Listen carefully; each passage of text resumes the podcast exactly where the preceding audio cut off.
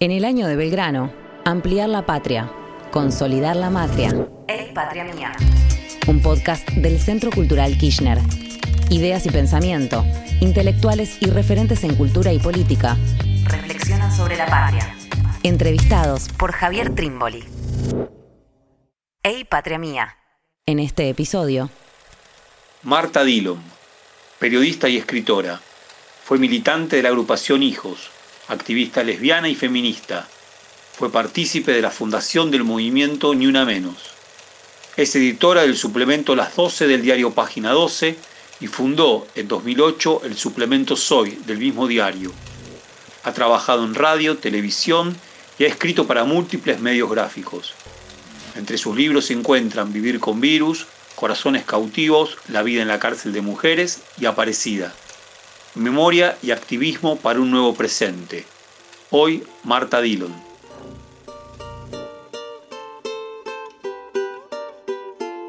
Me cuesta mucho la palabra patria.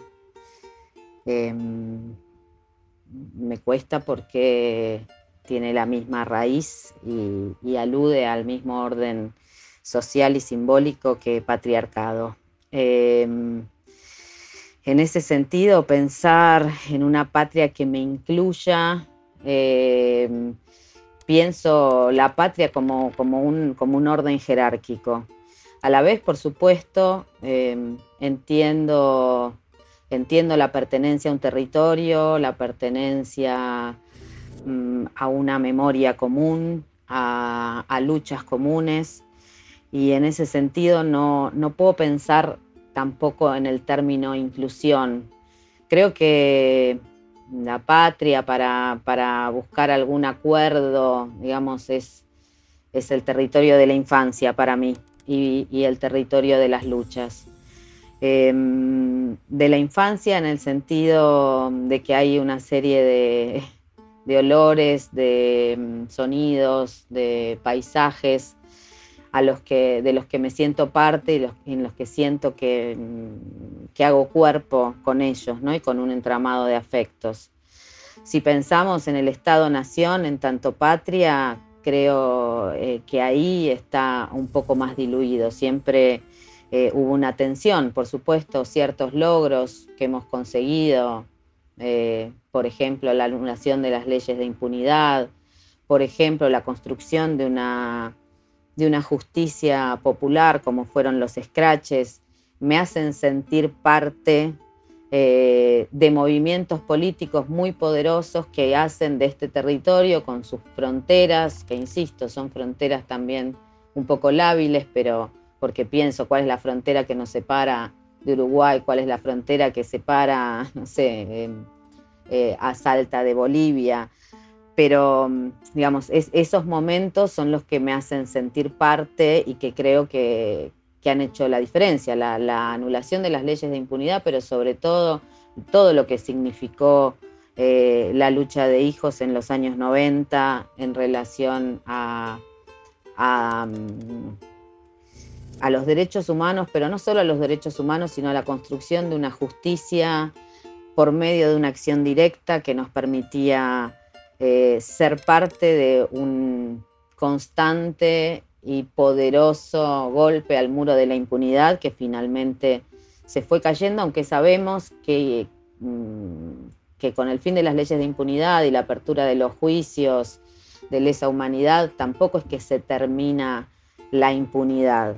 Pero sin embargo, ahí en esas voces, en esos entramados, en esos testimonios que salen en los juicios, en los testimonios que no están en los juicios, pero que sí eh, permanentemente se siguen entroncando y se siguen este, haciendo corales, me parece que ahí hay una noción de pertenencia, hay una noción de pertenencia cuando salimos a la calle, Em, con, este, con las, los paros internacionales feministas, con los paros que hemos hecho, los paros de mujeres, como se llamaron un principio, con Ni Una Menos, con cada manifestación de Ni Una Menos, cuando hicimos Casa Feminista en torno al Congreso, este, también siento este, esa, esa sensación de pertenencia que podría implicar para algunos otros la noción de patria. También, por supuesto, otros eventos que tienen que ver con construcciones colectivas, pero que tuvieron alguna repercusión en lo privado, como por ejemplo que mi hijo menor pueda tener los apellidos de sus dos mamás y su papá, eh, son momentos en que, en que sentís que mm, hay un orden legal en el que pudimos meter una cuña eh, y, abrir un poco el espacio que muchas veces es asfixiante ¿no? de, la, de la burocracia del Estado.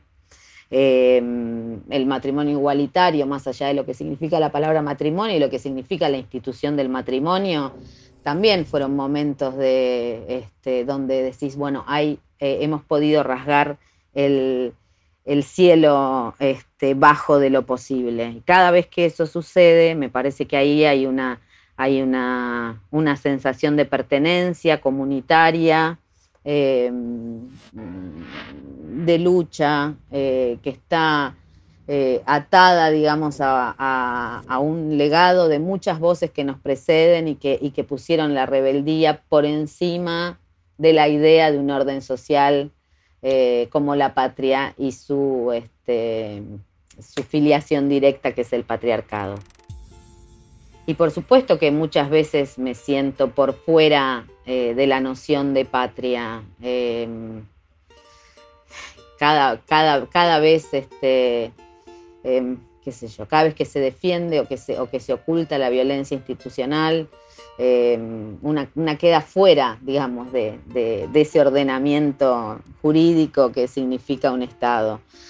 Em, pero de todas maneras, eh, si, pienso, si vuelvo a pensar en ese territorio de la infancia como pertenencia, en esta, en esta geografía, en estos olores y en estos paisajes, eh, con los que convivo y que me hacen ser quien soy, digamos, eso no depende de nadie más que de la propia historia que vamos construyendo, entonces nunca me sentía fuera de este territorio, eh, ni, ni, me he sentido este, excluida.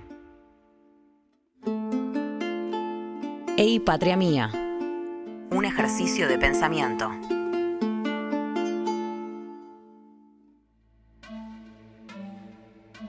cuando me preguntan desde, desde qué nosotros o desde qué nosotros proyectarnos, em, vuelvo a pensar sobre la noción de patria y la noción del Estado y la nación y las fronteras este, políticas. Em, la noción de, futuro mismo, de porvenir, em, está en cuestión. Mm, yo creo que como nunca eh, es necesario pensar el, pensar el presente eh, y abonar, digamos, a, este presente continuo que es una sucesión de días en medio de cambios que son muy dinámicos, que trajo la pandemia, las medidas de aislamiento. Eh, Creo que sobre todo en principio son las medidas de aislamiento, pero también sabemos que hay montones de conductas que, van a modificarse. No es la primera pandemia que yo vivo y sobrevivo por ahora. Eh, la primera fue la del VIH mm, eh, y eso modificó radicalmente nuestras formas de relacionarnos con la sexualidad mm, en relación no solamente al uso del preservativo, sino a que mm, lo que trajo esa pandemia también era un miedo al otro y muchísimos discursos de miedo eh, insuflados sobre lo que significaba un contacto con un otro, con una otra, con otro en relación a la sexualidad, pero siempre los discursos médicos tienen adentro el discurso moral, ¿no? Y en este en este momento creo que sucede lo mismo, o sea, no es solamente la pandemia y medidas concretas de cuidado eh, que ponen en jaque la idea de futuro, porque más allá de, las eh, carreras por las vacunas y de la idea de que la humanidad va a sobrevivir otra vez, yo creo que como nunca ha aparecido una idea de fragilidad dentro de la humanidad Creo que estas carreras científicas por generar una vacuna es también una lucha por seguir eh, construyendo, abonando y teniendo esta eh, omnipotencia de los humanos en general. Eh, pero esa idea de omnipotencia es muy, es muy frágil. Es, y, lo que, y lo que sabemos y lo que entendemos y lo que estamos viendo todos los días es que aun cuando parece que el mundo se ha detenido, las razones eh, que generaron esta pandemia no se han detenido para nada, no se detuvieron las quemas en el Amazonas, se está quemando los humedales en el río Paraná, se siguen desmontando bosques, se piensan negocios eh, extractivistas, o sea, nuestro país está construyéndose en este momento mismo en que estamos hablando sobre la idea de... Mm, conseguir dólares a través del extractivismo.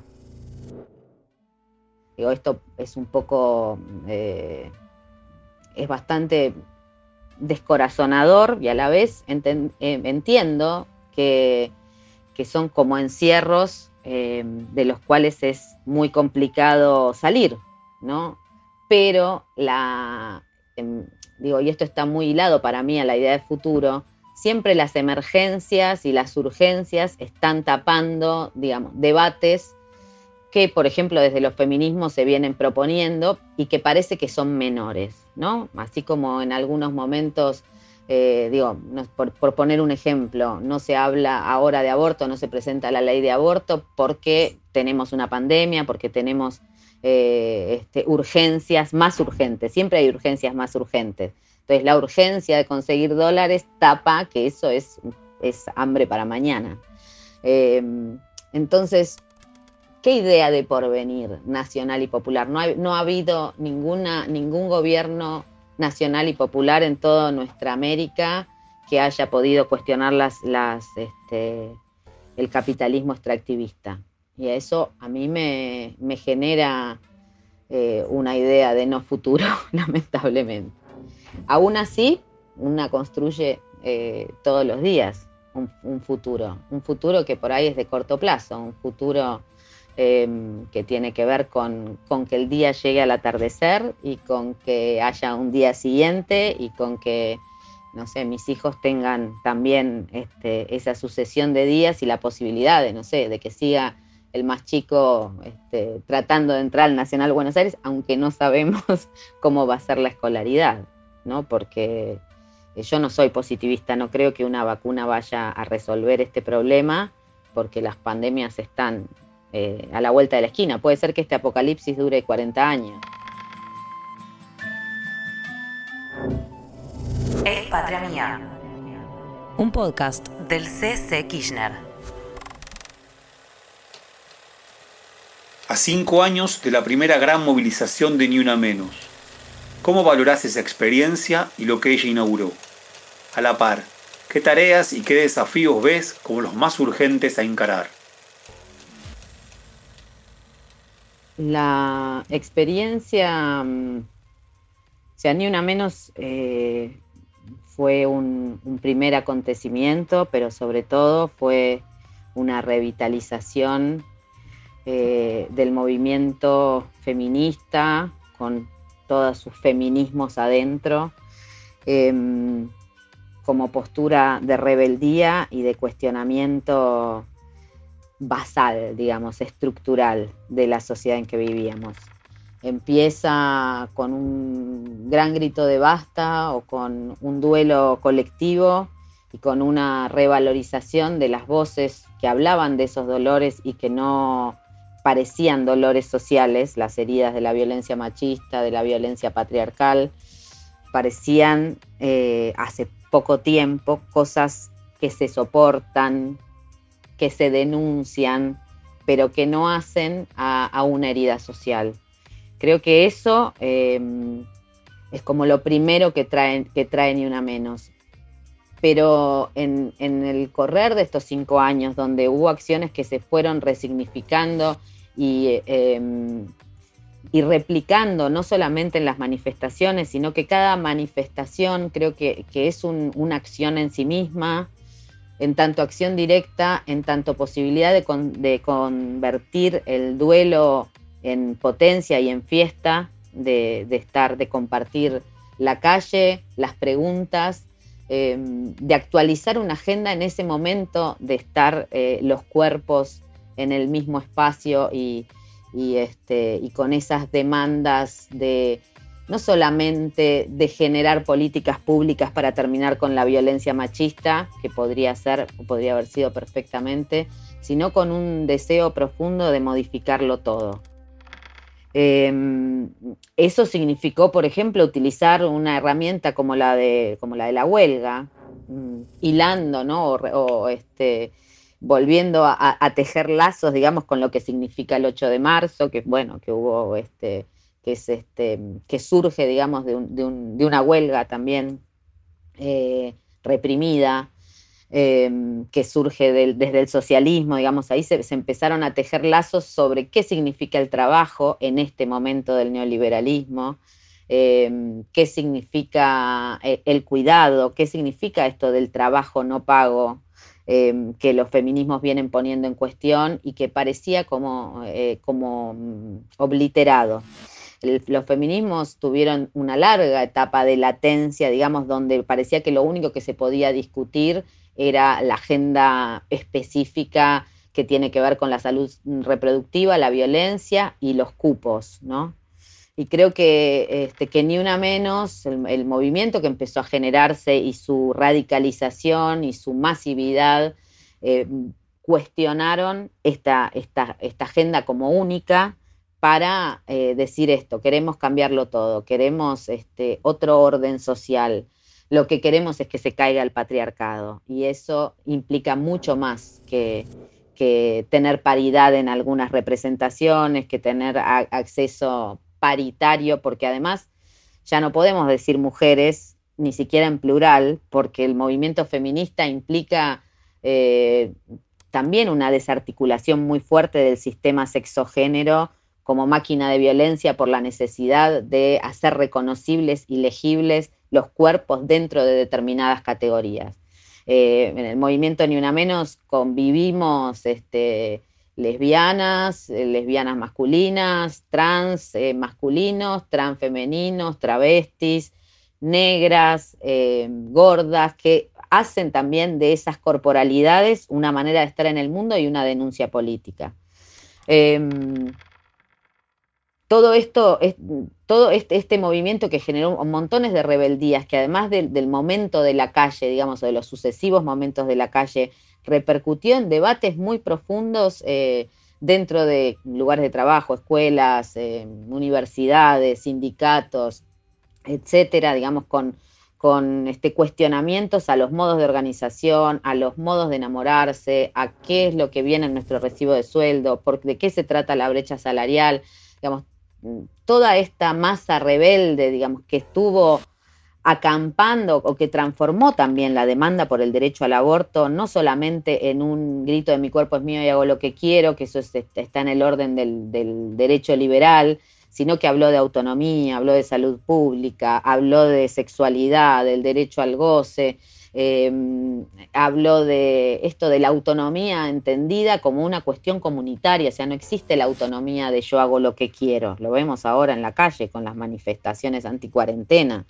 digamos, hay una autonomía que está arraigada en un territorio y es comunitaria, o sea, podemos hacer, tomar decisiones sobre, sobre nuestra capacidad reproductiva y eso afecta a una comunidad, también afecta a los modos de pensar de qué se trata las familias y creo que esta, estos debates muy profundos que se dieron en torno al aborto, que son continuidad de lo que, de lo que venía proponiendo Ni Una Menos, em, bueno, en principio para mí es como mm, algo que, tuvo mucho de, sueño, ¿no? Pensá que yo hace más de 20 años que edito un suplemento feminista eh, de haber estado mucho tiempo en los márgenes sosteniendo muchas de las cosas que ahora son palabra común, patriarcado, por ejemplo. Em, y de pronto que esto se haya convertido en masivo este, como, como experiencia personal, que es lo que menos importa, es este, una experiencia de mucha em, ebullición, emoción, eh, orgullo y etcétera. Y creo que de todas maneras transformó eh, transformó esta sociedad y, transformó mm, eh, los acuerdos sociales en torno a la violencia, sin duda, y los, eh, los acuerdos sociales en torno a cuál es el, a qué, de qué se trata el feminismo o los feminismos, ¿no? Hay cosas que ya no se dejan pasar, hay cosas que no se toleran. Ahora, ¿cuáles son los, los desafíos mm, y cuáles son los problemas? Siempre, históricamente, la agenda feminista es apropiada por la derecha, o sea, apropiada por el liberalismo, o sea, siempre nos llevan del, del, movimiento colectivo a la demanda individual, ¿no? Al individualismo más puro. Esto de que haya más mujeres en las empresas, que haya más mujeres, este, y cada vez que se dice mujeres y que se intenta quitarle al feminismo su multiplicidad, heterogeneidad, eh, interseccionalidad, a reducirlo al lugar de mujeres, eh, es un disciplinamiento y esos disciplinamientos los venimos advirtiendo permanentemente y muchas veces se enmascaran en esto, como en conquistas, ¿no? Eh, em, creo que ese, ese es un problema en relación a, a, la vitalidad que tiene el movimiento, el movimiento ni nada menos y los movimientos feministas en, en nuestro país y en América Latina. El Patria una reflexión histórica, política y urgente. Ni una menos es un, colectivo en el que yo milito desde, desde el principio, pero como bien se dijo antes, es un movimiento social que excede en muchísimo al colectivo y a los muchos colectivos que hay en, nuestro territorio eh, en distintas provincias eh, pero ese movimiento que al decir ni una menos puso un basta y, este, y, generó un movimiento de oposición con una capacidad de bloqueo realmente muy grande, también eh, va construyendo eh, demandas que tienen que ver no solamente con poner límites, sino con desarticular desde la división sexual del trabajo hasta la idea de trabajo mismo y me parece que eso es algo muy potente en relación a cosas que ahora están en el centro de la agenda, ¿no? Y que la pandemia hizo muy visibles, como por ejemplo eh, los cuidados. ¿De qué se tratan los cuidados? ¿De qué, ¿De qué se va a tratar el trabajo? O sea, nos estamos enfrentando a, un, a una crisis este, de la que no hay muchos antecedentes y donde las tareas de cuidado están en el primer plano, tareas completamente feminizadas, ¿no? Eh, ya sea el cuidado dentro de los círculos familiares como enfermeras, enfermeros, eh, eh, médicos y médicas, cuidadores y cuidadoras de personas adultas mayores, digamos, em, eh, todas estas tareas em, tan menospreciadas desde, desde, la remuneración hasta desde la valoración social, ¿no?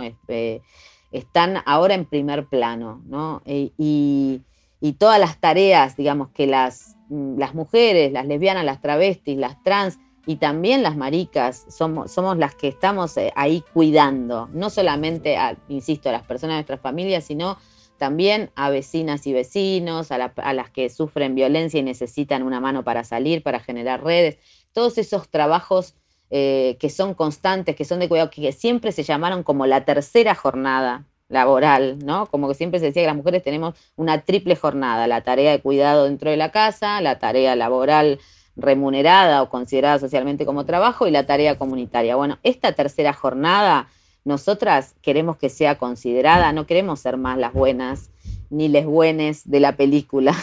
Este, siempre vamos a seguir militando, pero estos son trabajos y son trabajos que sostienen a la sociedad en la que estamos viviendo. Estamos hartas de eh, sostener el capitalismo con el trabajo no pago. Em, y eso me parece que es una parte de la agenda muy fundamental que se está demandando de diversos modos y que me parece que, tiene que estar en el primer plano, ¿no? Que cuántos más femicidios habría si no hubiera feministas de todos los géneros sosteniendo y acompañando a quienes deciden salir de los círculos de violencia. Y en relación a eso, también hay que pensar repensar la institución de la familia. Y cuando repensamos la institución de la familia, repensamos el Estado entero, repensamos cuáles son los roles del Estado eh, y cómo el Estado considera a ciudadanos y ciudadanas. Quiero decir, mm, tenemos un ingreso familiar de emergencia. ¿Y qué significan las familias? Eh, ¿A qué familias les llega? Más, no cuestionando esta herramienta, pero sí que las políticas públicas en general vienen a cristalizar el lugar de las mujeres fundamentalmente y de las disidencias sexuales también. ¿no? A cristalizarlos en el sentido que las mayores políticas públicas, que son políticas de género, y no lo vamos a negar, y que son políticas que han eh, puesto muchísimos recursos en quienes antes no estaban contadas, pero son la asignación universal por hijo y los ingresos familiares. Entonces, em, el tema de pensar que las mujeres tienen hijos y que van a recibir recursos en tanto madres es lo que estamos cuestionando desde la calle y es lo que queremos cuestionar porque no solamente cuidamos hijos e hijas, sino que nos cuidamos entre nosotras y entre nosotres. Eh, y que los, los, vínculos familiares, las asociaciones familiares, yo no, sé si se pueden llamar familia porque así la llamamos cotidianamente, pero los círculos de cuidado mutuo son mucho más amplios que la afiliación eh, y, que, y que, por supuesto, que el lazo biológico, ¿no? Pero, pero incluso más que la genealogía, digamos, o sea, nuestro, mis, este, mis padres o mi padre y mi madre son tales, pero yo soy hija de una historia también, ¿no? Como decíamos antes. Entonces, creo que eso es parte de la agenda, por supuesto que tenemos la agenda del aborto legal. El aborto legal está íntimamente ligado con esto, porque el aborto no cuestiona solamente de a una en una quién quiere o no quiere ser este, madre o gestar sino que cuestiona justamente esta, cuestiona el, el núcleo de lo que significa para el Estado una mujer como ciudadana. Cada episodio, un abordaje distinto. Ey, Patria Mía. Un podcast para pensar y repensar la patria. En el Spotify del Centro Cultural Kirchner.